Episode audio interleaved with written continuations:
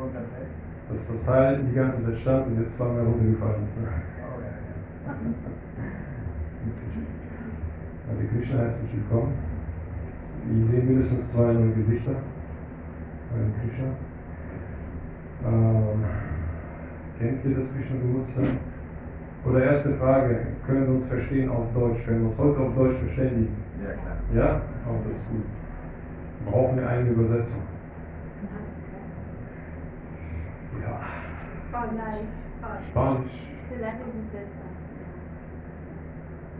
Aber Englisch, ne? Englisch. Englisch bin ich mir sicher, dass nicht alle Englisch verstehen. Ach so. Deswegen rede ich heute auf Deutsch. Ja, mal gucken. Ähm, kennen Sie Krishna-Bewusstsein? Äh, ja, ich habe das Buch Bhagavad Gita, Ja. ist noch der Zeit, Thema von vor zwei Jahren. Ah, okay.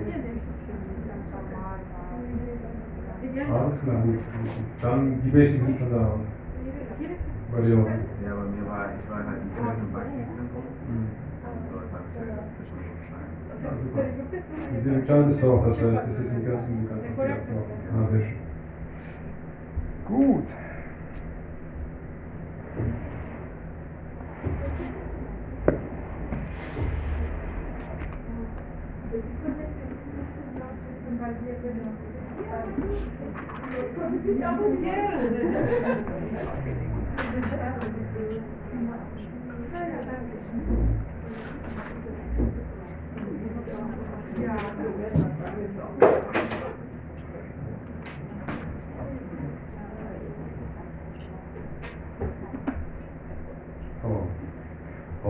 Om Namo Bhagavate Vasudevaya.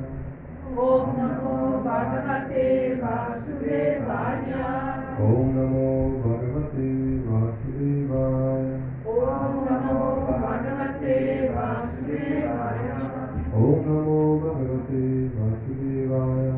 Om Namo Bhagavate Vasudevaya.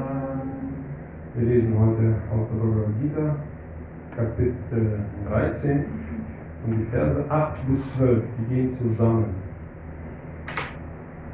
Ich versuche mal mit dem Sanskrit. Amanitvam Adam Vidvam Ahimsa Kshantirajam Acharya Pashana Shocham Vairyam Atma Vinigraha Indriyateshu Vairagyam Anahankara Cha जरा मृत्यु जरा देवी दुखा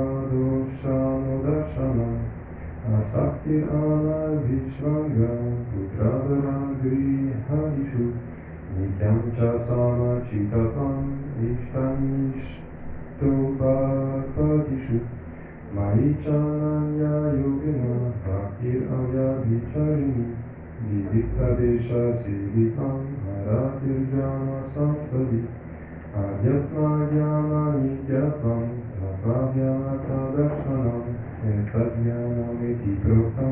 Avyam Yata Tom Yata Diese direkte Übersetzung, das ist Kapitel 13, 8 bis 12.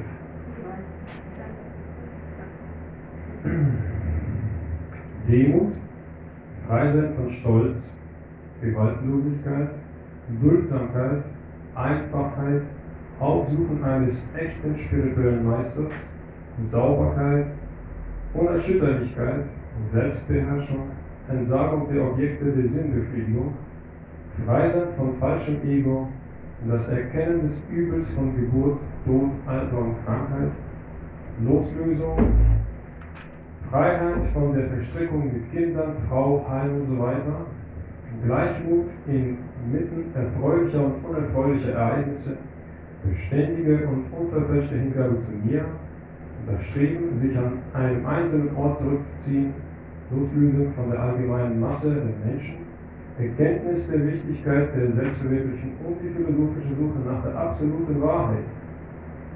All dies erkläre ich hiermit für Wissen. Alles andere, was es sonst noch geben mag, ist Unwissenheit.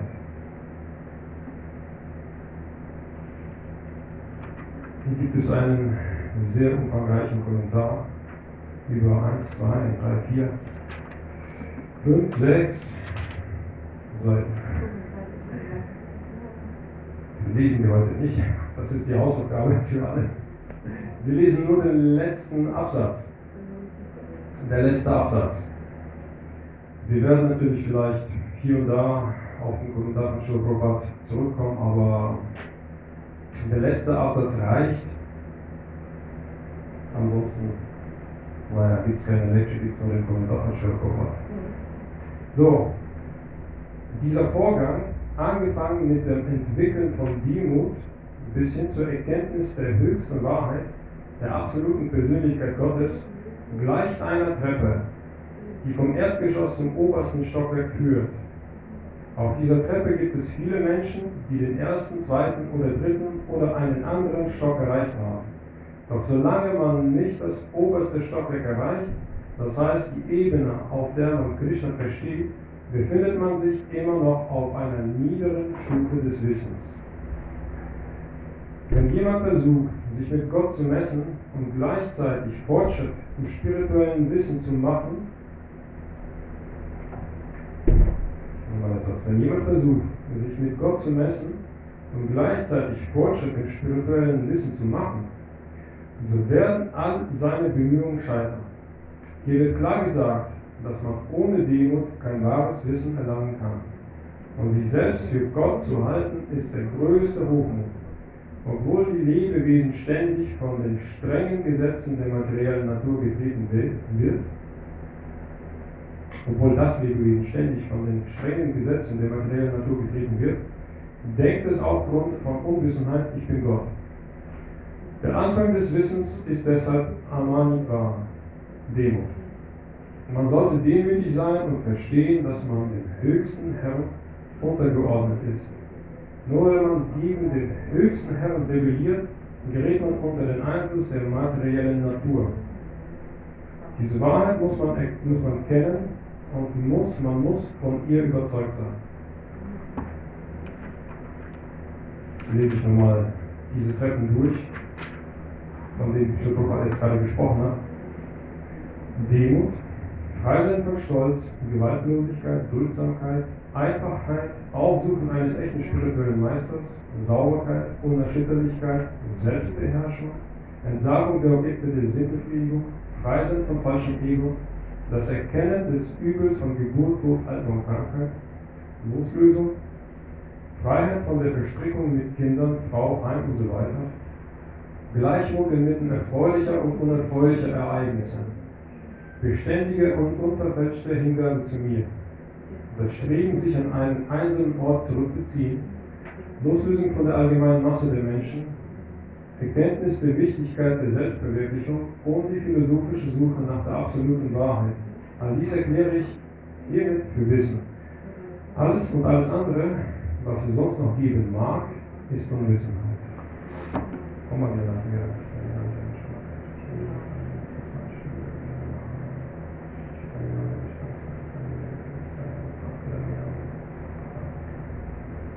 Shri Krishna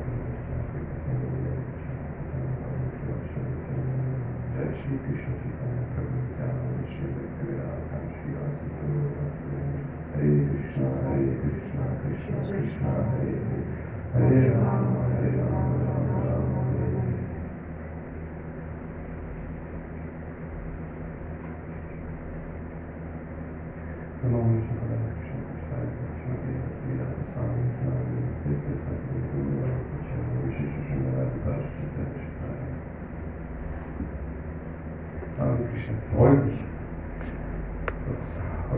noch gekommen ist. Das soll jetzt eigentlich ähm, die Fortsetzung meiner letzten Lecture sein. Die letzte Lecture hieß Aus der Dunkelheit ins Licht, Nummer 1. Und jetzt ist quasi aus der Dunkelheit ins Licht Nummer 2. Ähm, wir sind in der letzten Lecture ähm, stehen geblieben wie man sozusagen aus der Theorie in die Praxis tritt. Wie man sozusagen diese gesamte Theorie, also jetzt äh, hat hier Krishna so viele Dinge für Wissen erklärt, also und alles andere hat als Dunkelheit bezeichnet und wie man auf eine praktische Art und Weise dieses Wissen, was Krishna hier alles beschrieben hat, so kurz und knapp anwenden mag. Und in der letzten Lecture habe ich bestimmte Dinge erzählt, und zwar, dass wir uns auf vier unterschiedlichen Stufen oder Ebenen befinden können. Und zwar ist die unterste Ebene, das ist die Ebene der Sinne. Die zweite Ebene ist die Ebene des Geistes. Die dritte Ebene ist die Ebene ähm, der Intelligenz.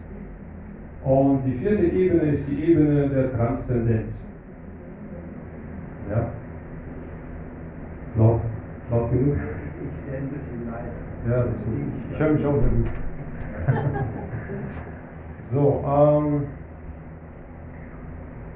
und auf diesen vier Ebenen kann man wunderbar sozusagen ähm, fortschreiten. Je nachdem, auf welcher Ebene man sich befindet, oder vielleicht kann man gleichzeitig auf allen Ebenen tätig sein oder auf nur einer Ebene und so weiter und so weiter. Und im letzten Vers, wenn ich Shishigo Nitaiki,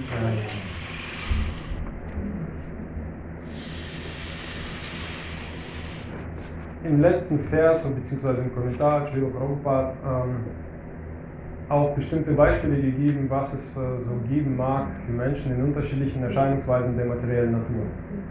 Und ich habe diese Ebenen auch sozusagen mit den Erscheinungsweisen der materiellen Natur gleichgesetzt. Das heißt, auf der Sinnes- oder auf der die Ebene der Sinnesbefriedigung sind wir sozusagen in der Erscheinungsweise der Unwissenheit. Das heißt, da sind auch die meisten Tiere, oder sagen wir mal alle Tiere, die sind in der Erscheinungsweise der Unwissenheit. Sie tun, sie sind eigentlich von, von der äh, Überseele kontrolliert einerseits, aber wenn sie irgendwie, mh, so sagt man das jedenfalls, aber wenn sie ähm, ihren, ihr Bewusstsein irgendwie aktiv werden lassen möchten, dann passiert das über die Sinneseindrücke und nach den Sinneseindrücken handeln sie sofort. Das heißt, wenn ein Hund riecht, was lecker läuft er sofort in die Richtung. Ja, das ist nur so ein Beispiel. Die zweite Ebene, die Erscheinungsweise der ähm, Leidenschaft, passiert auf der Ebene des Geistes. Und ähm, da befinden sich viele Menschen. Und Schilprabhat sagt da, dass wenn jemand in der reinsten, also wirklich die, die ähm, Erscheinungsweisen sind alle zwar vermischt, aber wenn man sich vorstellen könnte, dass ein Mensch, ist sozusagen äh, die Ebene des, ähm, des Geistes, Manas, und Menschen werden als Manusche bezeichnet, also die, die auf dem Geist sozusagen sehr fixiert sind. Und wenn man sich in der reinsten äh, Erscheinungsweise der äh, Leidenschaft befindet, dann schreibt Srila Prabhupada, dass ein solcher Mensch einfach nur reich werden kann und seinen Reichtum beibehalten wird. Der arbeitet auf seinen Reichtum hinaus.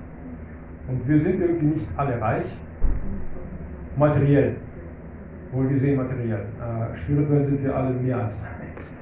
Ja. Also materiell sind wir nicht alle reich und deswegen könnte man sagen, dass wir uns nicht unbedingt in der reinsten Erscheinungsweise der äh, Leidenschaft noch nicht mal da befinden. Das heißt, wir befinden uns, wir haben auch Beimischung von Unwissenheit. Ansonsten wären wir alle komplett mega super reich. Ja. Die Alternative dazu ist äh, natürlich die Erscheinungsweise der ähm, Tugend. Und in der Erscheinungsweise der Tugend würde ein Mensch verstehen, dass er mit seinem Reichtum oder was er mit seinem Reichtum anfängt. Und in den äh, vedischen Zeiten waren das die Brahmanas. Und die Brahmanas wussten ganz genau, was man mit dem Reichtum macht, man gibt es wieder aus. Man versorgt sozusagen die weniger Intelligenten. Das ist so eine Fürsorge also. Das heißt, äh, man könnte, wenn man arm ist, könnte man auch anmaßen, dass man in der Erscheinungsweise der Tugend sich befindet. Ja. Und dann die vierte Ebene ist die Ebene der Transzendenz. Das ist die Ebene, wo die unteren Ebenen keine, keine Rolle mehr spielen. Und auch hier schreibt Srila Prabhupada ganz am Ende, ganz kurz, ähm, dass im Prinzip alle drei Erscheinungsweisen, ob das jetzt ähm, Unwissenheit, Leidenschaft oder Tugend sind, das ist eigentlich alles Unwissenheit. Ja, also wenn man nicht auf der Ebene der Transzendenz sich befindet, ist es alles unnütz. Ja. So, und jetzt kommen wir zu der, das ist sozusagen das, was, äh, was ich letztes Mal alles gesagt habe. Und dann habe ich angefangen mit den praktischen Beispielen, wie man, äh, was man so überhaupt machen kann, um, sagen wir mal, aus der äh, Erscheinungsweise der Unwissenheit so ganz langsam in Richtung der Tugend zu gehen. Weil in einem anderen Vers sagt äh, Krishna, dass ähm, die Erscheinungsweise der Tugend sozusagen die, die erste Stufe ist, von der man sozusagen die Transzendenz starten kann. Ja. Wir fangen aber anders an, wir fangen direkt mit der Transzendenz an. Das äh, hat Shiva Prabhupada uns gegeben. Also der hat uns dann Mahamantra gegeben, die vier regulierenden Prinzipien und sagte, ihr könnt loslegen und ihr könnt sofort sozusagen die drei Erscheinungsweisen der materiellen Natur überwinden, indem ihr euch sofort in der Transzendenz verankert. Es mag eine Zeit dauern, bis man gereinigt ist, aber der Prozess äh, soll funktionieren. So, ähm, und ich habe ja auch letztens schon gesagt, wie man sich sozusagen aus der Erscheinungsweise der Unwissenheit, weil Krishna in dem Vers von, von, vom letzten Mal gesagt hat, dass er die Erscheinungsweise der Unwissenheit abscheulich findet. Das war seine Meinung dazu. Und Shiva Prabhupada hat uns gegeben, hat uns vier regulierende Prinzipien gegeben, sodass wir von der äh, Erscheinungsweise der Unwissenheit uns fernhalten. Ja, dass wir davon geschützt sind. Und das sind die vier regulierenden Prinzipien. Das erste ist, dass wir kein Fleisch, kein Fisch, keine Eier essen sollen. Das zweite sind die Intoxikation oder Alkohol, äh, Tee und so weiter und so weiter. Kaffee, also alles, was den Geist so in Wallung bringt oder ähm, verlegen, eher gesagt. Das äh, dritte ist die, sind die äh, Glücksspiele. Ja, das soll uns äh, vor, vor, den, vor den Lügen bewahren, die wir uns äh, aufgrund der Glücksspiele aneignen können. Und das vierte ist, ähm, ich nenne das jetzt mal die hemmungslose Sexualität. Ja. Dass man äh, nur innerhalb der Ehe ähm, geschlechtliche Beziehungen hat und am besten auch noch dazu nun Kinder zu zeugen. Ja, dass, das, dass man nicht wahllos seine Partner wechselt, weil das ähm, einen sehr, sehr schnell in die äh, Erscheinungsweise oder in die Unwissenheit, in die Dunkelheit stürzen kann. Das, waren, das sind die praktischen Dinge, die Shiva Prabhupada äh, gegeben hat. Ähm, solche Sachen, solche Sachen findet man im Prinzip auch woanders. Im Grunde, wenn man sich mit Ashtanga Yoga beschäftigt, findet man das auch. Es sind die, der achtstufige Pfad des, des Yoga. Und die ersten beiden Stufen sind Yama und Niyama. Das sind die Gebote und die Verbote. Und da kann man beispielsweise diese vier äh, regulierenden Prinzipien wiederfinden. Das sind eigentlich die, äh, ja, die Verbote. Die Gebote werden, äh, werden uns anders dargestellt. Also ihr habt beispielsweise sehr viele äh, vegetarische Gerichte, das ist ein Gebot. So kann man sich ernähren. Ja. Oder ein Gebot, Gebot der Reinheit. Ja, wenn man morgens aufsteht, sollte man duschen. Am besten kalt.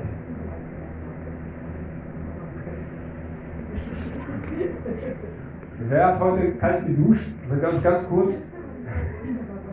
Super. Sind, sind so einige, sind so einige. So. Das ist so super, ne? Ja, ja. Das reicht auch schon vollkommen aus, nur ganz kurz, also fünf Sekunden lang kaltes Wasser, richtig kaltes Wasser über sich gießen zu lassen, sodass man so auf einmal so einen, so einen Schock bekommt und dann wieder warmes Wasser. Aber dieses kalte Wasser reinigt den, ähm, den feinstofflichen Körper. Das reinigt den feinstofflichen Körper. Denn jetzt werde ich Horrorgeschichten erzählen. Denn im feinstofflichen Körper sammeln sich, ähm, ich sag mal, es sammelt sich der Dreck an. Und wie sieht der feinstoffliche Dreck aus? Den groben Dreck können wir sehen unter den Fingernägeln. Ja, können wir sofort sehen, ach, ich habe mich heute Nacht gekratzt.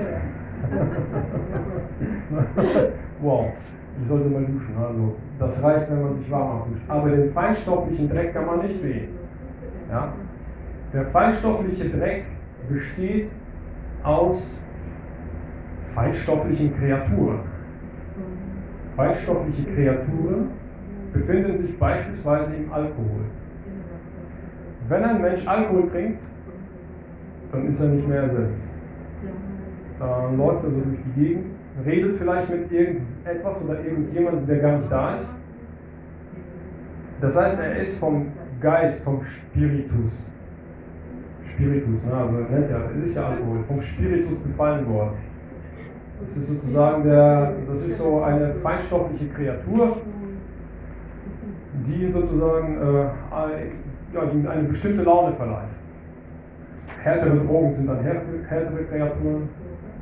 Geld, wenn man mit dem Geld ein bisschen falsch umgeht, wenn man so eine Geldgier entwickelt, ist man auch von einer Kreatur befallen. Also alles Mögliche, wovon, man, wovon der Geist beeinflusst wird.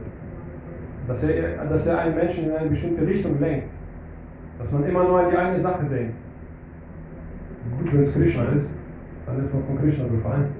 Schlecht ist, wenn es äh, etwas Materielles ist. Und das kann man alles reinigen. Und kaltes Wasser ist schon mal nicht schlecht. Ein guter Anfang. Und deswegen bestand Srila Prabhupada immer darauf, dass seine Schüler morgens ein kaltes Bad nehmen. Ich habe mal in der äh, Lilamrita gelesen, dass als sie dann in, äh, ist es Allahabad, wo die drei Flüsse, oder ist es Allahabad, ne? Genau. Ähm, wo die drei Flüsse zusammenkommen, also Saraswati, Yamuna und ähm, Ganges. Und wie heißt nochmal dieses Fest bei der Prabhu? Kumbh Mela, genau, Kumbh Mela. Wenn die alle zwölf Jahre, meine ich, zusammenkommen und feiern Kumbh Mela, äh, dann kommen da sehr viele Heilige oder Yogis oder was auch immer. Und Srila Prabhupada ist auch dahin gefahren. Und ich meine, das ist irgendwie Februar, kann das sein? Anfang des Jahres. So im Winter ist zwar in Indien, aber im Winter nachts ist es immer noch kalt und wenn, morgen, wenn man morgens aufsteht, ist es immer noch kalt. Und dann hat er gesagt, Leute, geht doch mal alle irgendwie in den Fluss und nehmt ein Bad. Und die Schüler, weil es da gibt kein anderes Wasser, keine andere Wasserquelle, kein Warmwasser, da kann man nichts anderes machen. Also wenn man äh, nicht im Fluss baden geht, dann bleibt man nicht nur feinstofflich schmutzig, sondern auch grobstofflich. Am Tag mag es dann sonnig sein und man schwitzt. Und wenn man dann nicht, nicht baden geht, dann äh, läuft man wie ein Ferkel durch die Gegend. Ne? Und äh, viele von seinen Schülern haben das nicht gemacht, bis er dann selbst aufgestanden ist und denen das vorgemacht hat. Ja? Also ein Acharya, das ist ja derjenige, der einen vormacht, wie man bestimmte Dinge befolgt. Und er ist aufgestanden und ist dahin, hat sich da kalt gebadet und alle haben das nachgemacht. Ja. Aber im, im Großen und Ganzen, also im, im, äh, in dem Sinne, ist ein kaltes Bad sehr gut, um die feinstofflichen Kreaturen fernzuhalten. Wenn man einen Betrunkenen, einen stockbesoffenen nimmt und den mit einem Eimer kalten Wassers übergießt, ist er sofort da. Der ist wieder da. Der ist sofort wieder da. So. Was ist jetzt los? Dann ist er voll bei Sinn. Er hat immer noch so viel Alkohol im Blut wie vorher. Das heißt, wenn man ihn mit warmem Wasser übergießt, dann macht er wieder den hier. Ja? Aber wenn, er, wenn man ihn kaltem Wasser übergießt, ist er sofort da. Also geistlich ist er wieder da. Das heißt, man hat sozusagen diese feinstofflichen Kreaturen aus seinem Geist oder aus seinem, ja, die sich an seinen feinstofflichen Körper herangesaugt haben, hat man verdrängt. Ist eine ganz interessante praktische Sache, sich jeden Morgen kalt abzuduschen. Und ähm, jetzt greife ich schon mal ein bisschen vor. Äh, wenn aber jetzt die höheren Stufen, die nicht in unseren Büchern stehen. Das sind die höheren Stufen der Praxis, die nicht in unseren Büchern beschrieben werden. Je nachdem, was man nicht ja, ja, genau. Äh, wenn man die Bilanz liest, dann äh, oder den, den Schülern Konkurrenz hört, dann äh, sagen die alle kalt duschen, kalt duschen. ist nicht schlecht. Also eine Sache dazu, äh, das ist schon wahr, dass man Indien schreibt, eh auch in der Bhagavad Gita in einer Erläuterung äh, 2, 14. Madras Bhagat Kauntiya Sitosna Sukuta hat, äh, das Beispiel, dass selbst im Winter in Indien soll man ein Bad nehmen obwohl das Wasser kalt ist. also nicht vom Sommer und Winter stören lassen. Und dann, als Brautpaar dann aber nach Nordeuropa Nordamerika kam, da haben die, hat er gehört, dass die Devotis da auch kalt duschen, hat er gesagt, aber nicht so kalt. Weil das noch ein Tick kälter als in Indien. Da habe ich eine super Geschichte auch zu. Also von meinem, von meinem spirituellen Meister habe ich da so eine super geniale Geschichte. Ne? Er ist ein spiritueller Meister. Sage ich nicht. Das sage ich nicht öffentlich. Das wird aufgenommen, wird dann ins Internet gestellt, dann kann jeder sagen, hier. Ja, so denke ich da nicht drüber, aber ich weiß, was du meinst. Alles klar. So, also eine Geschichte, die er erzählt hat. Also, wie Vajranath Prabhu auch gesagt hat, wenn man sowas im Westen predigt, dass man nur kalt duscht, kriegt man vielleicht gesundheitliche Probleme. Also, vielleicht oder mit Sicherheit, wer weiß. Und deswegen ist es reicht schon kurz zwischendurch sozusagen Kontrastdusche zu machen. Warm, kalt, warm. Damit man einmal warm ist, einmal kalt ist und dann alles gut. Denn, äh, wie gesagt, die Geschichte geht so. Ähm, die Devotis haben dann gepredigt und sagten so, ja, Mensch, kalt duschen und dann 16 Runden chanten und das äh, musst du dann machen und so weiter. Und dann haben sie irgendjemanden, also irgendeinen Typen auf der Straße gefunden und haben dem das gepredigt und dem hat es gefallen und er ist dann nach Hause und hat dann nach zwei Wochen angerufen, die Devotis, und hat gefragt, Leute, wann bin ich denn endlich gereinigt? Also ich stehe unter der kalten Dusche und chante meine 16 Runden. Ist das nicht vielleicht irgendwann mal genug? Ich meine, vielleicht haben sie ja gar nicht so gepredigt, aber der hat das so verstanden. Ne? 16 Runden unter der kalten Dusche chanten, na, das ist super. Ne? Also der hat das zwei Wochen lang durchgehalten. Schon nicht schlecht, ne? Dann ruft er an und fragt so, ja, wie gesagt, da muss man aufpassen. Also auch mit den, mit den Entsagungen, die ich letztes Mal erwähnt habe, da habe ich auch schon gesagt, dass man damit aufpassen muss. Und ähm, noch ein Zusatz dazu mit den Entsagungen. Entsagungen sind dazu da, um den, da kommen wir gleich nochmal dazu drauf, ähm, um den Geist so ein bisschen in Schach zu halten. Wichtig ist aber, dass das Herz nicht äh, ja, hart wird oder nicht, weiß ich nicht, nicht feindsinnig wird, weil man, weil man so in, in, in Entsagung, in Askese vertieft ist, sodass man von anderen sich gestört fühlt. Von, von wegen sozusagen, man ist in der Familie.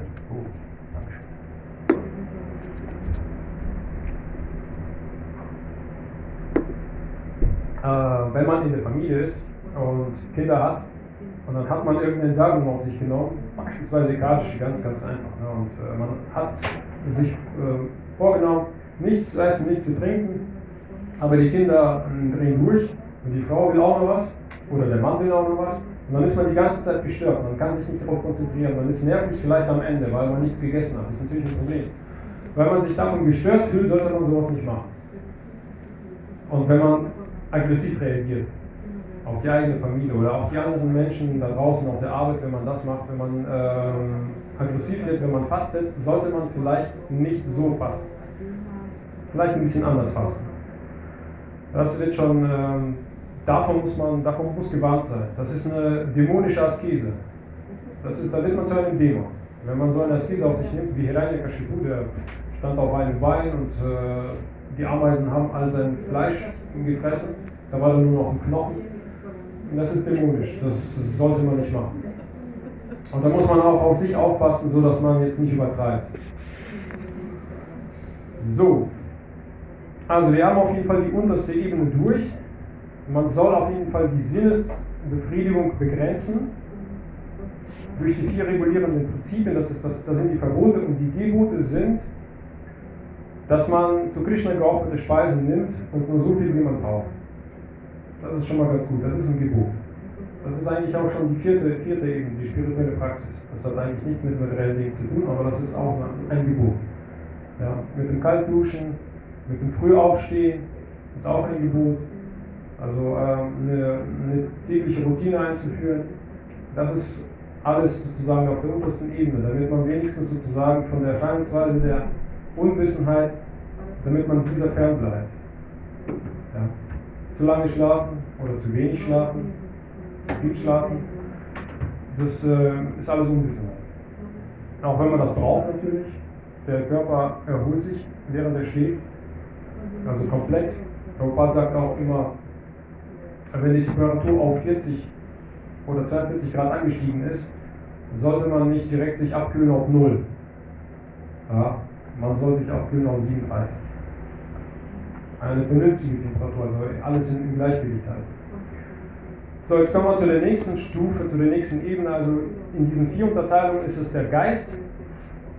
Und äh, im Ashtanga Yoga ist es äh, Asana und Pranayama. Asana bedeutet irgendeine bestimmte, ach, sagen wir Gymnastik, körperliche Betätigung. Das schreibt auch Prabhupada, Gymnastik. Die Askese für den Geist kann durch körperliche Betätigung schon passieren. Ja. Asana bedeutet Begrenzung der Bewegung. Man setzt sich auf eine bestimmte, also man hält eine bestimmte Position eine Zeit, eine Zeit lang. Das ist auch so eine begrenzende Tätigkeit. Die zweite, das äh, Pranayama, ist die nicht begrenzende. Das heißt, es ist ein Verbot sozusagen, man, man hat sich sozusagen abgegrenzt, also eingegrenzt durch die Bewegung, aber atmen darf man frei. Pranayama bedeutet freie Entfaltung der Lebensenergie der, der freie Fluss. Das heißt, man sitzt, vielleicht, vielleicht sitzt man, man muss das nicht unbedingt äh, kombiniert praktizieren, aber man kann das machen. Man darf sozusagen frei atmen. Durch die Begrenzung der Körperbewegung diszipliniert man den Geist. Und durch das Pranayama, durch das richtige Atmen, ähm, gibt man dem Geist eine Richtung. Ja? worauf sich der Geist mehr oder weniger, wenigstens ein bisschen konzentrieren kann. Jetzt nochmal noch eine Horrorgeschichte, ist mir ganz zufällig dann zugetragen worden. Also echt totale Horrorgeschichten. Also ich habe mich auf das Lecture vorbereitet und die Geschichten sind mir einfach nur so zugeflogen. Wusste ich nichts von. Also von, von der Sache, von, der, von so einer Krankheit oder von so einem Unfall oder wie man das nennen mag, wusste ich nicht. Dass sich die Lunge vom Zwerchfell ablösen kann durch das falsche Atmen also die Lunge, habe ich gehört, ist abgeflogen. Ich sage so, wie die Lunge ist abgeflogen bei irgendwelchen Leuten. Was heißt denn, die Lunge ist abgeflogen? Hängt die da irgendwo irgendwie angeschraubt oder angeknetet? Ist da ein Knoten irgendwo, wo, wo die Lunge sich festhält? Nein, wir haben unten unser Zwerchfell und da klebt unsere Lunge dran. Und wenn man falsch atmet, sozusagen nur diese, diese Schnappatmung diese durch die Brust, wenn man die macht, dann arbeitet das Zwerchfell nicht und dann kann es sein, dass man durch diese Atmung die Lunge vom Zwerchfell abreißt und dann kann man nicht mehr atmen. Und das ist eine Krankheit, so wie mir das erzählt wurde, die größtenteils die jüngere Bevölkerung trifft. Die jungen Leute wissen nicht mehr, wie man richtig atmet.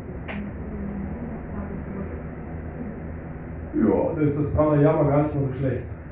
Ja? Also das yogische Atmen geht ja so, dass man, wenn man einatmet, erstmal durch den Bauch, den Bauch voll macht, dann die Lunge voll macht, dann wieder den Bauch auspustet und dann die, die, die, so die Brust sozusagen auspustet. Das ist der, das richtige Atmen. Und so bringt man den Geist in Einklang. Nicht umsonst sagt man dreimal tief durchatmen und das dann reagieren, wenn man aufgeregt ist. Wenn der Geist aufgeregt ist, tief durchatmen. Und das ist die Kontrolle des Geistes. Ganz einfach. Super einfach. So kann man sozusagen den Geist schon äh, kontrollieren. Allerdings würde ich das als eine tägliche Übung empfehlen, dass man täglich einige Atemübungen macht, sodass man es gewohnt ist. Dass man beispielsweise, wenn man in eine ähm, stressige Situation gerät, sodass man das in der Übung hat. Ähm, ich habe früher Taekwondo gemacht also Kampfsport. Und ähm, da haben wir einfach nur ganz langsam bestimmte Bewegungsabläufe gemacht. Ganz langsam. Als, ähm, als Training so mit einem Partner. Er greift einen an und du machst eine Abwehrbewegung und einen Gegenschlag. Und das machen wir, das haben wir ganz langsam gemacht. Ganz langsam, ganz langsam geübt und geübt. Richtig gut mit Ja.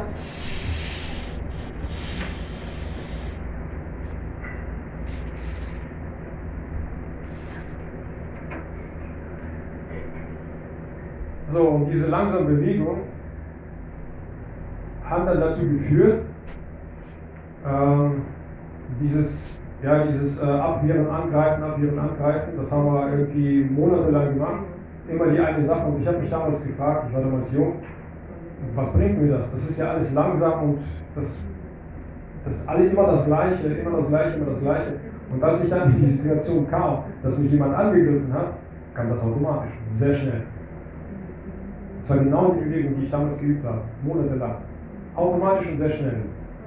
Ich habe mich damals gewundert, wow, wie ist das denn überhaupt möglich? Ja. Aber es, es kam, es saß. Und deswegen sollte man das üben. Also das, was, was jetzt hier gesagt ist, äh, vier regulierende Prinzipien, die Gebote und die Verbote, frühes Aufstehen, kalt duschen oder auch nicht kalt duschen, wie auch immer. Ähm, Asanas, ein richtiges Atmen, das soll man üben. Und da hat man wenigstens den Geist schon mal unter der Kontrolle. Und die nächste Stufe ist dann Pratyahara. Ich unterteile das jetzt wieder so. Die nächste Stufe, die, die, die Stufe des, ähm, der Intelligenz. Pratyahara und Dharana. Pratyahara bedeutet, wir ziehen unsere Sinne von den Sinnesobjekten zurück. Das ist sozusagen ein Verbot. Ja? Eine einschränkende Regel. Eine einschränkende Regel. Also wir ziehen unsere Sinne von den Sinnesobjekten zurück. Das ist dann schon eine Übung für die Intelligenz, weil der Geist, der ist ja darauf aus, Sinneseindrücke zu verarbeiten. Und die Intelligenz sollte den Geist kontrollieren. Und wenn man sozusagen die, seine Sinne, das ist schon eine Art der Meditation. Wenn man ein richtiges Atmen geschafft hat und sich darauf konzentriert, seine Sinne zu beherrschen oder seine Sinne von den Sinnesobjekten zurückzuziehen, das mag vielleicht Jahrhunderte dauern. Darum ist der Stanga Yoga eigentlich nicht für dieses Zeitalter gedacht. Aber ich komme gleich nochmal drauf. Aber das ist wieder so eine Einschränkung. Das ist eine einschränkende und die befreiende, die befreiende Regel ist äh, Dharana. Dharana ist Konzentration. Das, ist, das eine schränkt ein und das andere lenkt sozusagen die Intelligenz auf etwas Bestimmtes. Dharana ist Konzentration und Konzentration ist auf äh, den Hare Krishna Mahamantra. Wenn man den Hare Krishna Mahamantra chant. Ja. Dann hat man die Möglichkeit, mit seinen, mit seinen kompletten Sinnen den Hare Krishna Mahamantra zu chanten. Die Zunge redet, das hört zu, die Finger bewegen die Kette, die Beats, die Augen können den Hare Krishna Mahamantra lesen und wie, was man mit dem Riechen macht. Ja. Räucherstäbchen, ja, Räucherstäbchen. Aber nicht zu süß und nicht zu bitter. Ansonsten wird man abgelehnt. Ansonsten klappt das Pratyahara nicht. Und wenn das Pratyahara nicht klappt, klappt das Dharana nicht. Ich habe ähm, einige Leute, die jetzt angefangen haben mit der Meditation, ich habe das ihnen empfohlen und äh, ein Kollege sagt, äh, dass wenn er dann anfängt zu meditieren, dass er die tickende Uhr nicht mehr hört, die Nachbarn nicht mehr hört. Er schafft es durch die Meditation, seine Sinne von den Sinnesobjekten zurückzuziehen, automatisch. Automatisch. Und äh, das passiert auch automatisch, wenn man eben äh, eine Mantra-Meditation macht. Wenn man aber gezielt, ich weiß nicht, wie das funktionieren soll, aber ich kann es mir auch gar nicht vorstellen. Wie gesagt, da, muss man, glaube ich, jahrelang üben, wie man gezielt sozusagen seine Sinne von den Sinnesobjekten zurückzieht. Habe ich jetzt noch nie so ausprobiert. Ja. Wenn man sich, wie letztens, äh, Schokolade vor sich hinlegt und auf die Schokolade starrt und dann zieht man seine Sinne von der Schokolade vom Sinnesobjekt zurück. Das ist ein bisschen schwierig, weiß ich nicht, wie, wie das funktionieren soll. Ne? Das ist schwer zu sagen. Allerdings, wenn man Dharana praktiziert, also eine Konzentration, also die, die Intelligenz, also durch Intelligenz eine Richtung vorgibt, wo der Geist hin soll, dann ähm, kann man das hinbekommen. Also wenn, wenn man Menschen in Gedanken gesehen hat, sieht man, dass sie komplett weggetreten sind. Man spricht sie an, sie hören nichts. Man winkt, sie sehen nichts. Nur durch das Kneifen kann man sie sozusagen aufwecken, weil sie so tief in die Gedanken versunken sind. Sie sind, sie sind konzentriert. Und das ist, die haben sozusagen durch die Konzentration ihre Sinne zurückgezogen.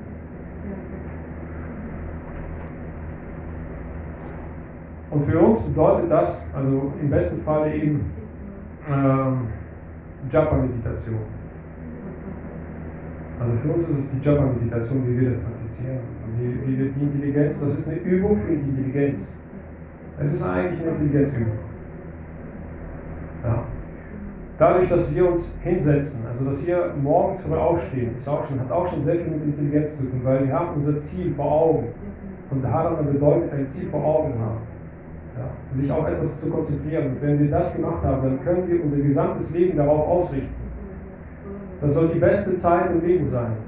Jabba morgens oder abends, je nachdem, wie man das einstellt. Das sollte das Ziel im Leben sein, sodass wir für uns, dass wir alleine mit Krishna sind. Und das, ist, das schafft die Intelligenz. Ne? Das schafft die Intelligenz, weil wir sozusagen unsere tägliche Routine so ausgerichtet haben, weil wir unsere Diät, unsere Ernährung so umgestellt haben, dass uns nichts stört, dass wir nicht zu viel Hunger, nicht, nicht zu satt sind, dass wir einschlafen, dass, wir, äh, dass der Körper durch die Gymnastik keine Schmerzen zufügt, dass man irgendwie sich wohlfühlt im Körper. Ähm, was war das nächste? Dass man, dass einem die Lunge nicht wegbricht. dass man vernünftig atmen kann, ja. Ähm, und ähm, das alles bringt uns dazu, dass wir unsere Sinne zurückziehen von den Sinnesobjekten und uns auf Krishna konzentrieren können. Es sind alles sehr praktische Sachen, oder? Oder ist es für jemanden etwas, was komplett weit hergeholt ist? Kann man das alles praktizieren? Kann man irgendwas davon nicht praktizieren? Ne, geht, geht, oder? Okay. Gut. Ähm, dann kommen die nächsten, die letzten beiden Stufen im Ashtanga Yoga. Und die habe ich dann der Transzendenz zugeordnet. Das ist das Dhyana und das Samadhi. So, Dhyana. Dhyana bedeutet den Konzentrationsfluss wieder loslassen. Oder diese Konzentration auf eine Sache loslassen und den Gedanken freien Lauf lassen. Jetzt kommen wir in eine, weil das Transzendenz ist, das hat nichts mehr mit Materiellen zu tun, da gebe ich zu, das kann äh, relativ schwer sein, das zu üben. Denn das kommt nicht durch unsere Anstrengung. Also Transzendenz bedeutet, es ist, es ist zwar alles von Krishna kontrolliert, aber in dem transzendenten Bereich gibt es nur Krishna. Also gibt es nur das Göttliche. Und da ist er derjenige, der den Zugang gewährt oder nicht gewährt. Und das Dhyana, das Loslassen dieser Konzentration, diese Gedanken, den Gedanken freien Lauf lassen, ja, das macht er. Wenn jemand eben Japa-Meditation gemacht hat, oder irgendeine andere Art der Meditation, die jetzt äh, mit Gott zu tun hat, ob das jetzt äh, ein Gebet ist, ob das jetzt im Christentum oder im Judentum, im Islam oder sonst wo war, ja, dass man wirklich in, sich im tiefen Gebet befunden hat und sich wirklich auf Gott konzentriert hat, beispielsweise mit einer Frage oder mit einem Problem, sich an Gott gewendet hat, weil man sonst nirgends eine Lösung gefunden hat. Ja.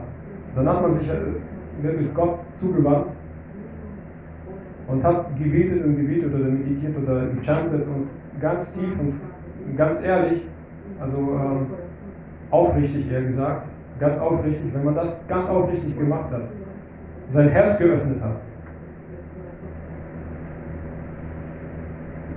Das ist nämlich der Punkt, man muss sein Herz öffnen. Auf der untersten Ebene sind das die Sinne.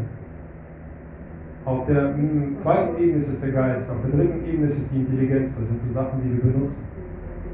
Auf der höchsten Ebene ist es, ratet mal was, was beherrscht diese, ist die Liebe. Und für die Liebe muss man sein Herz öffnen. Und wenn man sein Herz nicht öffnen kann, dann kann auch niemand einem helfen, wenn das Herz zu ist. Darum auch diese mh, diese Warnung vor der, vor der Askese. Wenn die Askese zu hart ist, wird das Herz zugemacht. Eine Askese soll das Herz weicher machen, zugänglicher machen. Ja? Und wie gesagt, wenn man im Gebiet, ganz tief im Gebiet gewesen ist und plötzlich und auf einmal spürt man eine Erleichterung. Man weiß nicht, woher das kommt, wie das kommt, aber man fühlt sich leichter. Auf einmal. Das Problem ist scheinbar gelöst. Oder die Frage ist scheinbar beantwortet. Oder, das, oder es existiert einfach kein Problem mehr. Oder die Frage hat sich aufgelöst. Durch das Gebet. Das ist dann Dhyana. Und das hat dann, das haben wir nicht unserer Anstrengung zu verdanken, das ist die Gnade, die auf uns herabkommt. Das ist Krishnas Gnade, Krishnas Barmherzigkeit oder Gottes Barmherzigkeit, die auf uns herunterkommt. Ja. Er hat uns von diesen Gedanken befreit, von, diesen, von dieser Belastung.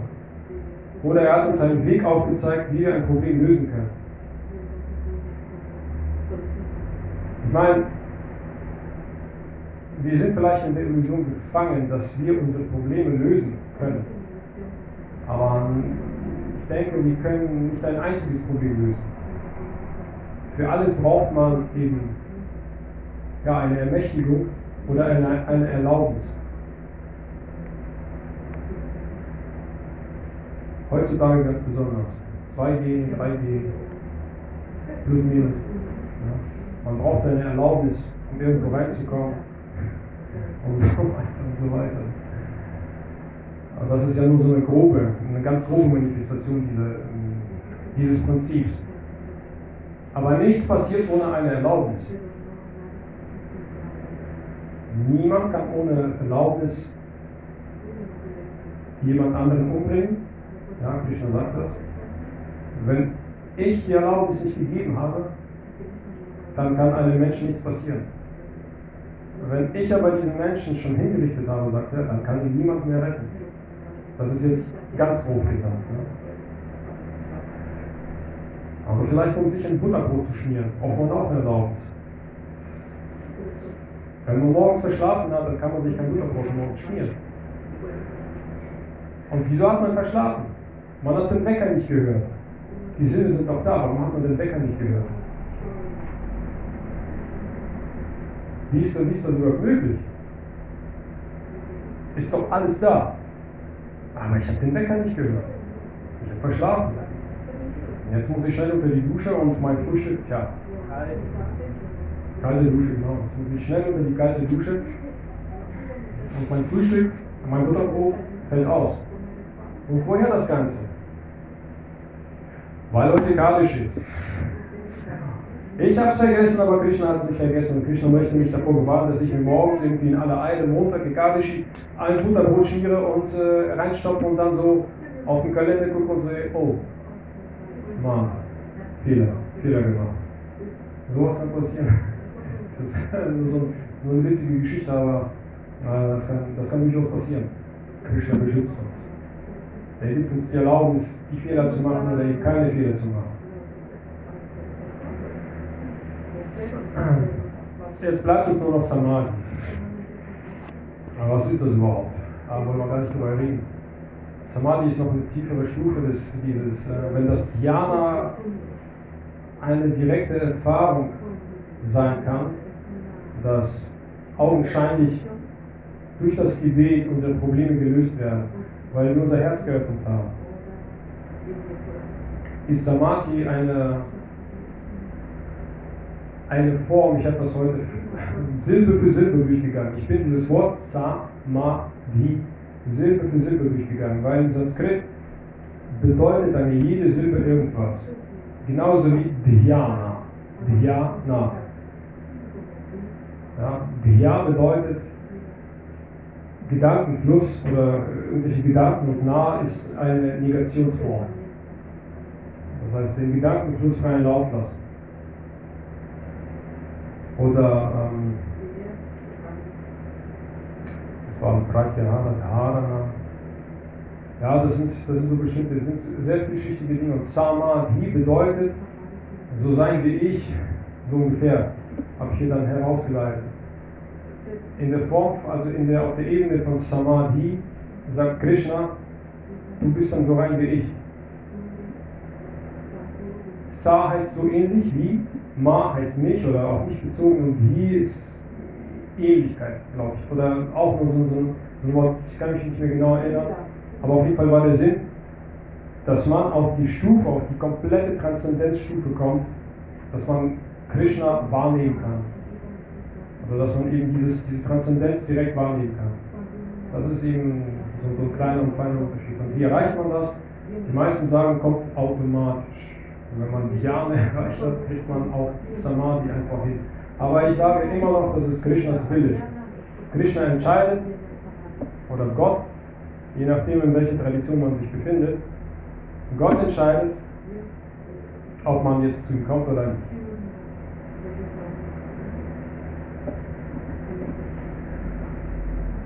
So, jetzt komme ich tatsächlich auf den Text zu sprechen, auf Demut und auf äh, den letzten Abschnitt des Kommentars, dass alles mit Demut beginnt. Und was bedeutet Demut? Ja, Demut bedeutet, dass man sich selbst nicht für die Quelle aller Kräfte hält, dass man alles selbst machen kann. Dass man erkennt, dass man Hilfe benötigt. Oder dass man permanent auf die Hilfe, auf die Barmherzigkeit angewiesen ist. Das bedeutet Demut. Im Deutschen sagt man, Demut kommt vor dem Fall. Hochmut kommt vor dem Fall. Oder Hochmut kommt vor dem Fall. Ach, Mist, da habe ich vertan. Hochmut kommt vor dem Fall. Nee, Demut kommt nach dem Fall, ne? könnte man dann sagen. Wenn man gefallen ist, also Hochmut kommt vor dem Fall, da ist man ganz stolz auf sich, und Demut kommt nach dem Fall.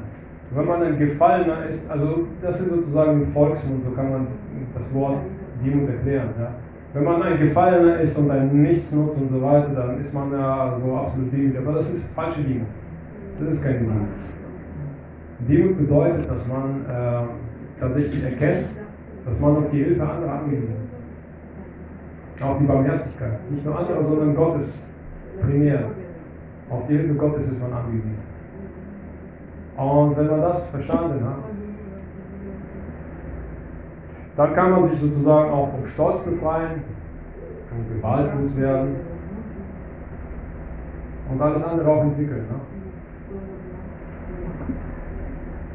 So, ich glaube nicht, dass ich in meiner nächsten Lecture alles das durchgehen kann, ähm, was hier Krishna in diesem Vers erwähnt. Schirprobhat macht das nämlich, wie gesagt, deswegen ist es eine Hausaufgabe für jeden, den Kommentar durchzulesen, weil Schirprobhat erklärt jedes Wort oder, oder alle Begriffe. Für alles lässt er sich Zeit und anderem sagt er, dass hier steht in Freiheit von der Verstrickung mit Kindern, Frau, Heim und so weiter. Kann man ja vollkommen falsch verstehen. Ne? Schöpferbad erklärt das. Das bedeutet nicht unbedingt, dass man jetzt äh, seine Familie hassen soll. Nein, Liebe ist ganz natürlich. Ja. Freiheit von der Familie oder von der Verstrickung mit Kindern. Nein, das, wenn, Kinder, wenn man Kinder in Krishna-Bewusstsein erzieht, dann ist doch super, dass man so eine Verbindung mit Kindern hat. Oder steht hier das Streben, sich an einem einsamen Ort zurückzuziehen. Mir gehen alle Leute auf die Nerven, ich gehe weg. Ich verschwinde in den Wald. Hier steht auch das Streben. Das heißt nur, man muss, man muss nur streben, nicht das Ganze direkt ausführen. Ne? Wenn man dieses Gefühl, wenn man dieses Verlangen hat, ist das schon genug. Man muss sich ja nicht, nicht unbedingt machen. So, was man machen muss, muss ich aber erwähnen jetzt. Kommen wir auf die Liebe zurück. Das ist alles so technisch. Ne? Also manchmal bin ich so, auch mit dem Wort Liebe, wie ich zu technisch schon. Ne? Auch wenn das so ein, tiefes Gefühl ist. Es gibt zwei Arten von Liebe. Jetzt kommen wir wieder auf die Verbote und die Gebote. das, was verboten ist und das, was gut ist. Also, oder einschränkend. Ich sage eher, was einschränkend ist und was Freiheit gewährt. Zwei Arten von Liebe. Die erste Art von Liebe ist, bedeutet ähm, die Erfüllung seiner Pflichten. Das ist Liebe. Die Erfüllung seiner Pflichten. Das sind sozusagen das Einschränkende. Die Pflichten schränken mich ein, ich muss diese erfüllen und wenn ich meine Pflichten erfülle, ist das sozusagen meine Liebe den anderen gegenüber. Gegenüber denen ich welche Pflichten zu verantworten habe. Oder wo ich meine Verpflichtung eingegangen bin. Das ist Liebe. Aus einem anderen Gefühl kann man das nicht machen. Dieses Pflichtgefühl, oh, ich muss, ich muss, ich muss.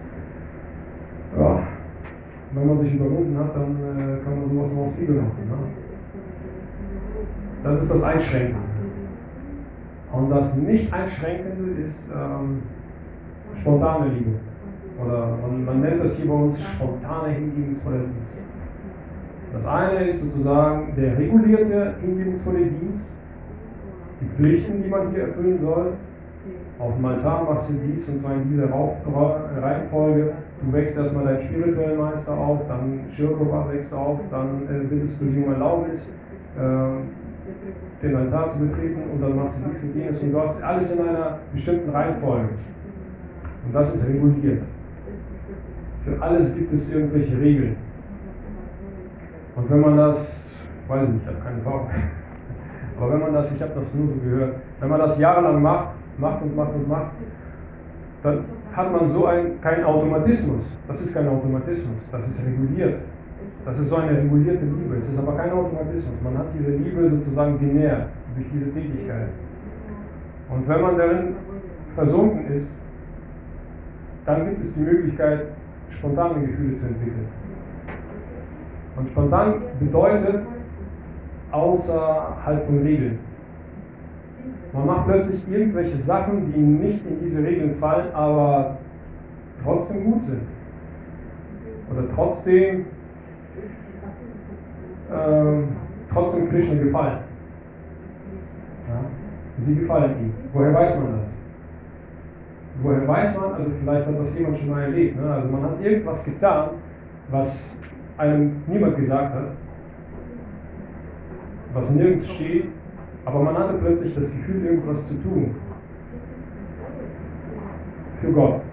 Für Gott irgendwas zu tun. Hat man plötzlich ein Gefühl gehabt. Eine Eingebung, ich weiß nicht, irgendein Gedanke. Das ist wie eine Infektion. Dieser Gedanke hat einen infiziert.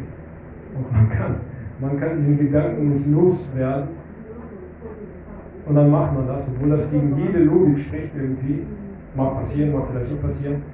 Und dann hat man das gemacht und man fühlt sich so gut danach.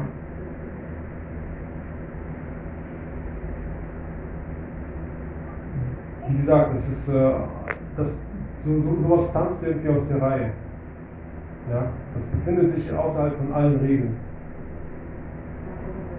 Das kann man vielleicht so, ähm, es gibt so, so, so, ein paar Prediger bei uns, äh, vergleichen, das äh, mit den ersten paar Monaten des Verliebtseins zwischen Mädchen und Jungs. Wenn man die erste Liebe hat, dann ist die Welt wunderschön. Dann kann einen nichts aufhalten dann ist alles so super, so rosig, eine rosa-rote Brille aufgesetzt. Die Frühlingsgefühle sind auch im Winter da. Also ist, äh, man achtet gar nicht auf seine Umgebung. Alles ist irgendwie so wunderschön und wunderbar. Und das ist äh, die Demo-Version. Die Demo-Version der Liebe. Ausprobieren. Probiert es aus. Probiert diese Demo-Version aus. Das ist die Erfahrung, wo wir plötzlich, wo wir irgendwelche Sachen machen, die, ich weiß nicht, später verschwindet das alles. Ne? Später muss man sich das alles wieder hart erarbeiten. Durch die Pflichten, die man dann eingegangen ist. das äh, ist genial. Aber die Demo-Version, an die kann man sich noch erinnern. Und da war das spontan. Da gab es keine Regeln. Ja? Man hat einfach irgendwas gemacht. Irgendwelches Blümchen geschenkt später nach 20 Jahren kommst du mit dem gleichen Blümchen und dann sagt man dir so, was willst du? genau. was willst du mit diesem Blümchen? Ich erwarte von dir einen Strauß von 200 Euro wert. ähm, wie gesagt, deswegen muss man sich das dann hart erarbeiten. Also wie äh, Anke Matejic gesagt hat, man muss sich wieder erinnern, wie es damals war. Man muss sich das wieder hart erarbeiten, sodass man sich auch über die kleinen Dinge freut. Also am Anfang hat man sich über die kleinen Dinge gefreut und dann später so nicht mehr so. nicht mehr so, Erwartungshaltung und so weiter, aber ähm, ja, aber das ist dann, das muss man dann wieder erlernen. Ne? Man hat einen Vorgeschmack gehabt. Und das kommt immer mal wieder. Also Krishna ist ja nicht so, dass er einen jetzt äh, einfach eine komplette Stich lässt. Ne? Einmal vorgemacht und weg ist er. Er kommt immer mal wieder, klopft immer mal wieder an mit irgendwelchen verrückten Ideen. Ja. Chant noch eine Runde mehr oder so. Man sitzt manchmal, man hat 16 Runden gechantet. Dann hat man das Gefühl, irgendwie ist es zu schön, um aufzuhören. Und dann hat man dieses Gefühl, chant noch mal eine Runde mehr. Du hast doch heute Zeit. Chant noch mal eine Runde mehr. Und dann noch eine Runde. Und dann hat man wirklich, also man ist inspiriert. Das ist dieses Inspiriertsein. Inspiration kommt vom Inneren.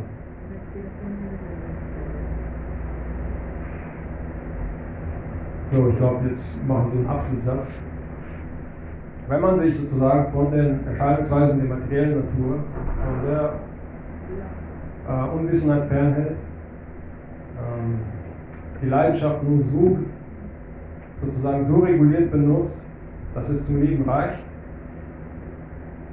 die Tugend kultiviert und dann sozusagen sich auf das höhere Ziel konzentriert und dabei die ganze Zeit daran denkt, dass man sein Herz öffnen, also dass man, ja, gut, dass man es trainiert, sein Herz zu öffnen. Training klingt so ein bisschen nicht passend, aber dass man immer mehr und mehr sein, sein Herz öffnet. Nicht wahllos. Die Intelligente sind noch da. Ja. Und nicht wahllos auf die Straße gehen und allen sein Herz öffnen. Das ist natürlich Blödsinn. Man soll sich sein Herz Krishna gegenüber öffnen. Gut, dann, dann mache ich die nächste Lecture darüber, wie man Krishna gegenüber sein Herz öffnet. Nachmachen? Zwei Wochen. dann, dann geht es um, äh, ich greife schon mal vor, dann geht es um die neun Stufen des Hingebung, des Hingebung von Jesus, wenn Krishna gegenüber sein Herz öffnet. Also was mit Shadha anfängt, was mit Sattva dann weitergeht. Die neun Stufen. Vielleicht nehme ich dann auch die, äh, die neuen Vorgänge mit dazu. Ja. Schlafen und Gitter und so weiter. Greife ich schon mal vor, so ein Vorgeschmack. Gut. Ansonsten bin ich offen für Fragen, Kommentare. Hare Krishna.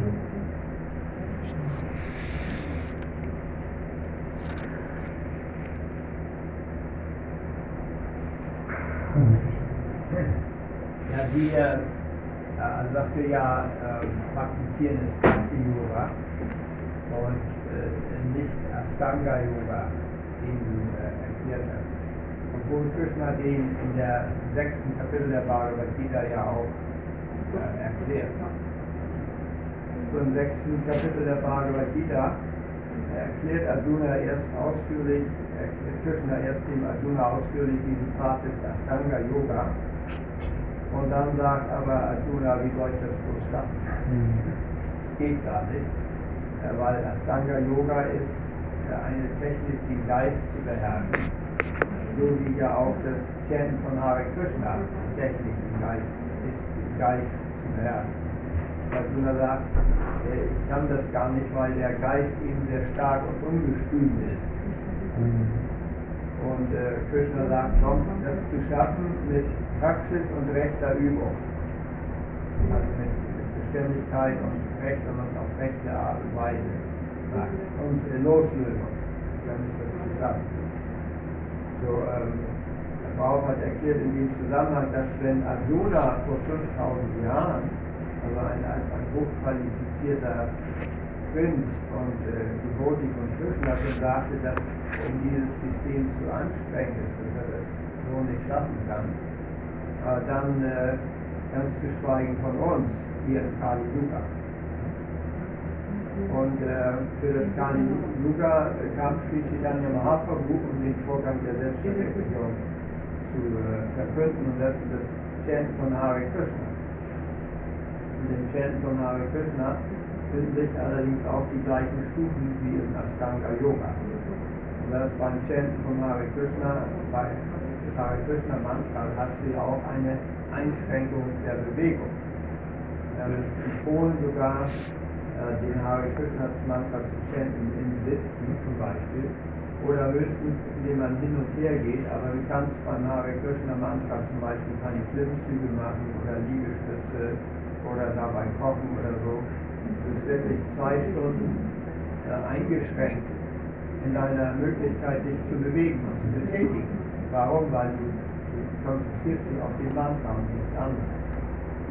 Vor den Asanas, wie beim Hatha Yoga, ist auch also Yamam Niyama, was dir erklärt hast, also die Folgen von Geboten, äh, einmal Einheiten von Verboten, dann Befolgen von Geboten. Da hast du jetzt zum Schluss auch neun Gebote aus unseren Schriften erwähnt, angefangen mit Schrabanam, Hören, Chanten, Erinnern, Beten, äh, dann Dienste darbringen und so weiter und so fort. Und das gehört zu den Geboten.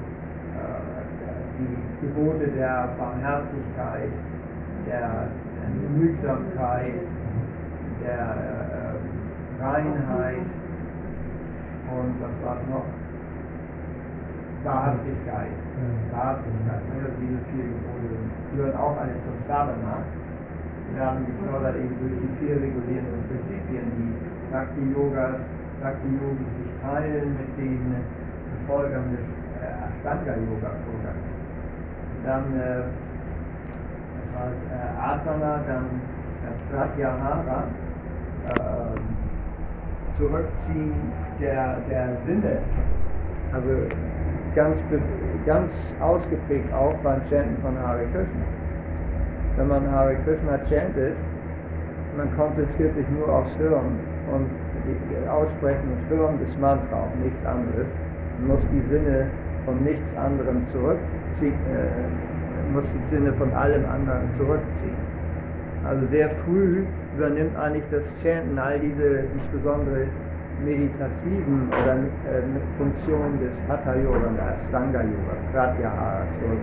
Ja, davor Pranayama, Pranayama.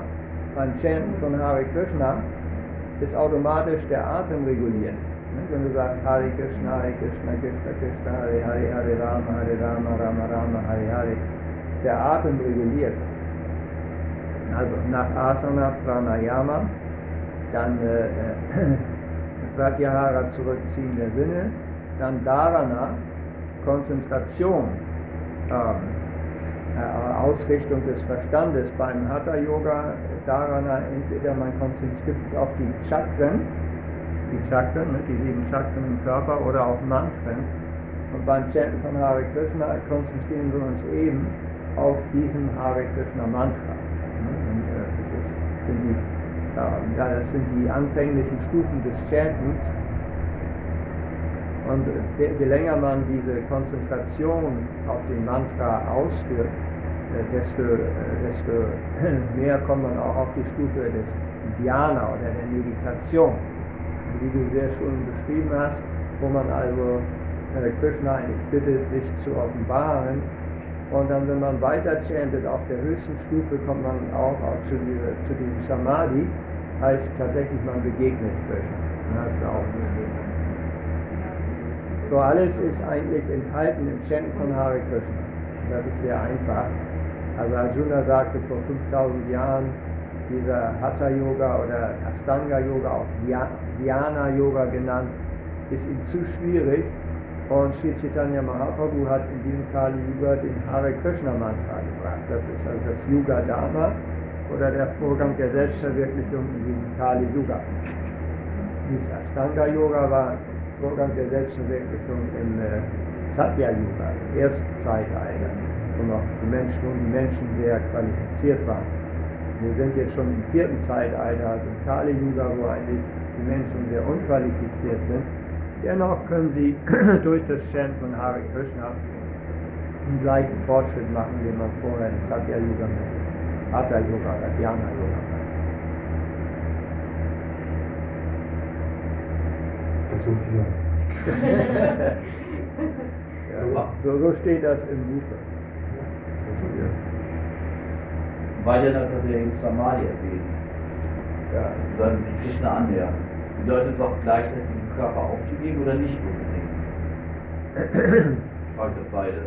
Also beim, in Samadhi ist eine Stufe, die die Yogis erreichen nach langen Jahrzehnten der Meditation.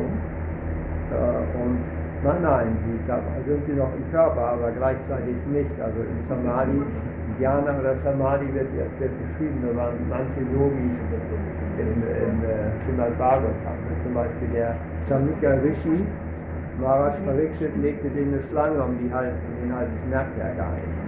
Das war so ein Beispiel für einen Yogi auf der Dhyana oder Samadhi-Stufe, also nicht im äußerlichen Bewusstsein. Ne? Die sind sich der, der, der Umgebung nicht bewusst. Wie auch Sri Chaitanya Mahaprabhu, ja, ne? der war sich, der, der war in, in, nicht im äußeren Bewusstsein, der merkte auf diesen, diesen Phasen oder diesen äh, Phasen kann man, dauerte wohl mehrere Stunden jeweils oder vielleicht auch einen Tag lang. Er nahm nicht wahr, was um ihn herum geschah. Und das nur durch das Chant von Hare. In seinem Buch, das, mir der Titel nicht mehr ein, wo es, äh, wo es ihn, wo, wo beschreibt, äh, was wir sozusagen, wie wir diesen Yoga heutzutage praktizieren. Er sagte, äh, wir gehen jetzt nicht von unten nach oben, von Yama Niyama und dann zu Samadhi, sondern wir fangen bei Samadhi an. Wir fangen da einfach nur an und der Rest folgt automatisch. Wir chanten das Hare Krishna, also den Hare Krishna Mahamantra und der Rest folgt einfach nur so. Er sagte, wozu dann die, wozu diese Stufen, vorherigen Stufen irgendwie äh, hart erkämpfen, wenn wir nicht da sofort direkt anfangen, weil Krishnas Name ist Krishna selbst. Und Krishna selbst ist sozusagen derjenige, der, den man in Samadhi begegnet. Und wenn wir ständig dann Hare Krishna Mahamantra chanten, dann begegnen wir ja, Moment für Moment, wenn wir chanten, Krishna höchstpersönlich in, seinem, in seiner Klangform. Und das ist Samadhi. Dass wir dann Krishna dann mit, mit unserem materiellen Sinn wahrnehmen können, das ist eigentlich gar nicht möglich. Ne? Also der Seite stellt sich vor uns hin. Also man muss schon äh, trans transzendente Sinne haben, um dann Krishna wirklich so äh, zu begegnen. Also Samadhi kann man auch sagen, jemand, also im fünften Kapitel wird beschrieben, wie jemand, der bei seinen täglichen Arbeiten auch, auch ständig verbunden ist mit Krishna und der jeden, jede Tätigkeit, die er tut, also jeden Schritt, den er tut, jede, jede Arbeitsgang, den er macht, also ob nun kocht oder alles liest oder was äh, Detis verehrt, oder wie, das Beispiel wird gegeben von Maharaj Ambarish, wenn er zum Tempel geht, zum Beispiel, oder den Tempel sauber macht, ist er ständig verbunden mit Krishna. Deshalb ist, hat Srila Prabhupada ähm, Bhakti übersetzt mit hingebungsvollen Dienst. Also nicht nur mit, mit Hingabe, das gesagt, Liebe ist eigentlich der richtige, die richtige Übersetzung oder Hingabe. Aber Prabhupada hat gesagt, hingebungsvoller Dienst. Und der fängt an, sobald jemand also äh, irgendwie in Verbindung ist mit Srila Prabhupads Bewegung oder mit dem Krishna-Bewusstsein. Fängt sofort hingebungsvoller Dienst an. Und äh, Prabhupada sagte auch, was er sagte, zuerst Arbeit, Samadhi später. Zuerst Arbeit und Samadhi später. Und das sagt Krishna auch in der Bhagavad Gita im sechsten Kapitel, da spricht er von der Yoga Rudra und der Yoga Yurukshu Stufe. Ja, also beim Hatha Yoga, da ist am Anfang, ist das, also die ganze Zeit ist praktisch Karma Yoga. Du musst die Regeln befolgen, die Verbote einhalten Du musst dich hinsetzen, das ist alles sehr materiell. Ne? Und du musst dann die Sinne zurückziehen, das ist auch eine Menge Geisteskontrolle, alles wie Karma Yoga. Ne? Und später macht man dann Fortschritte. Ja, also am Anfang ist, ist es viel Arbeit, egal welchen, welchen Pfad du gehst. Man wird auch, es wird auch als Arbeit wahrgenommen. Ne? Auch als Arbeit zum Teil, die man widerwillig tut. Ich möchte gar nicht jetzt heute die Dedis antreiben, kann das nicht jemand anders machen. Das ist so diese Anfängerstufe zum Beispiel. Aber äh, auf der fortgeschrittenen Stufe wird das nicht mehr als Arbeit wahrgenommen. Da ist es, geschieht es aus Liebe. Das ist ein äh, sehr gutes Beispiel auch von Liebe. Angenommen, du bringst deiner Frau, sagen wir mal, du schenkst ihr nicht nur eine auf dem Feld gepflückte Blume, sondern du schenkst ihr einen Blumenstrauß. Das ist für dich nicht mit Arbeit verbunden. Ach, ach, da muss ich jetzt einen Blumenstrauß schenken. Kann das nicht jemand anders machen? Nein, nein, das wird nicht als Arbeit empfunden äh, oder äh, auch nicht als beschwerlich, ähm, sondern oder als Einschränkung der Freiheit, sondern weil es in Liebe geschieht, fühlt man sich dabei glücklich. Selbst wenn du ins Blumengeschäft gehst und da die Blumen aussuchst, da fängt es schon an. Warum? Weil es aus Liebe geschieht. Keinesfalls würdest du wünschen, dass jemand anders deiner Frau einen Blumenstrauß so, Also genauso ist es. genau, genauso ist es auch mit. Da erinnere ich mich an, an das Beispiel von Schirrbart äh, von, der, von der Gelbsucht. Äh, Gelbsuchtkranke, schreibt äh, Prabhupada, äh, sie empfinden Zucker als bitter. Ja. Nektar der Unterweisung, ne? Ja, überall eigentlich. Ja, es ist diese Nektar der Unterweisung.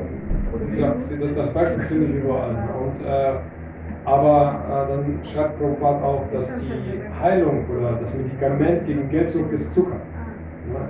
Es ist gleichzeitig bitter, aber eigentlich am Ende ist es süß. Und wir sind sozusagen durch die materielle Krankheit sind wir befallen und äh, können den Zucker nicht mehr schmecken, also Krishna nicht mehr schmecken.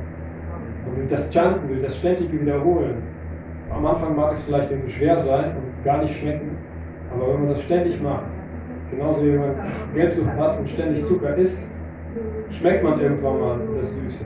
Und wenn man jetzt Jahr für Jahr, Jahrzehnt für Jahrzehnt den Mantra chantet und chantet und Geschmack daran entwickelt, dann schmeckt das auch irgendwann mal. Ja, dann, dann hat man diesen Geschmack entwickelt und dann ist es, ja, dann hat man sein Herz geöffnet, Krishna.